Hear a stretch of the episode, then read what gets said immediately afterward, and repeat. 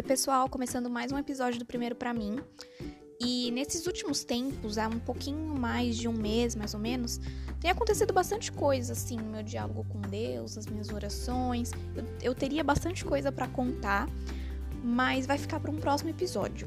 Hoje, especificamente, eu quero falar para vocês o que está acontecendo comigo uh, nesses últimos dias e, inclusive, hoje mesmo, assim.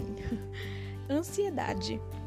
É, eu não tô falando de uma ansiedade patológica ou diagnosticada, não é isso, mas é um apego às minhas preocupações terrenas, é, e aí entra estágio, projetos, futuro, etc.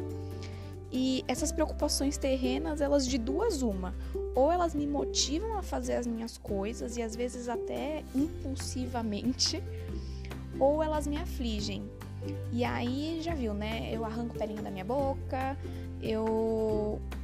Minha cabeça não para, eu não consigo dormir direito, enfim, é meio loucura assim, né? E eu tô contando isso porque parece que uma ou duas semanas atrás, mais ou menos assim, o Senhor ele vinha me preparando para isso.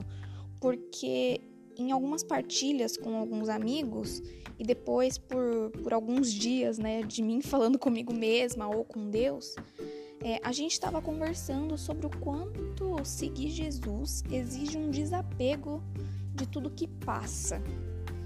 É, não é que a gente não deva se movimentar, lutar pelas nossas coisas, buscar os nossos projetos, mas eu acho que a gente precisa de uma virada de chavinha de que a nossa vida ela não é nossa, ela é dele, ela é de Deus. Se eu cultivo já aqui na Terra esse entendimento de que, mesmo sendo protagonista, eu não sou autora da minha vida, fica muito mais fácil de eu sonhar com o céu, entender que, a não ser o meu crer em Jesus e o meu amar Jesus, eu não vou levar nada daqui da Terra porque tudo passa.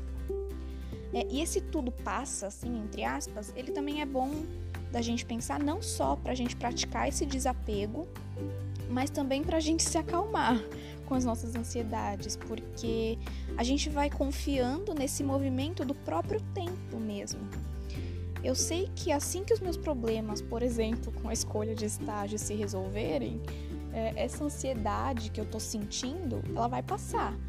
Ou pelo menos eu espero que ela passe, né? Eu me agarro nessa esperança. Mas é, outra coisa, né, um outro exemplo que eu posso dar é assim que eu testar os projetos que eu tenho na minha cabeça, colocar eles em práticas, eu vou saber se eles vão dar certo ou não. E essa angústia, essa ansiedade de não ter essa resposta agora, ela vai passar também.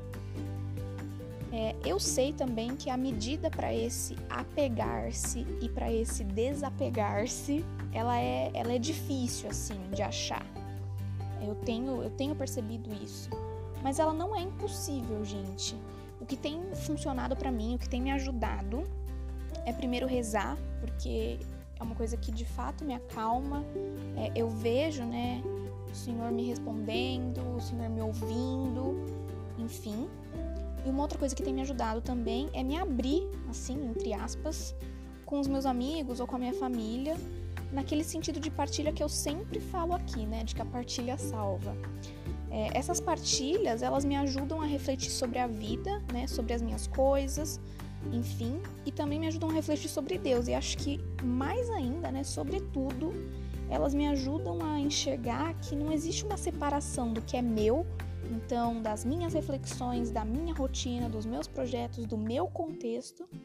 Não existe essa separação entre o que é meu do que é de Deus, porque eu sou de Deus.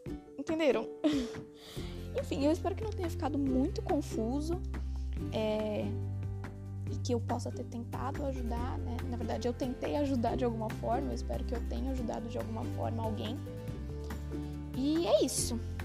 Muito obrigada por ouvirem mais um episódio do Primeiro para mim e até o próximo, gente. Beijo.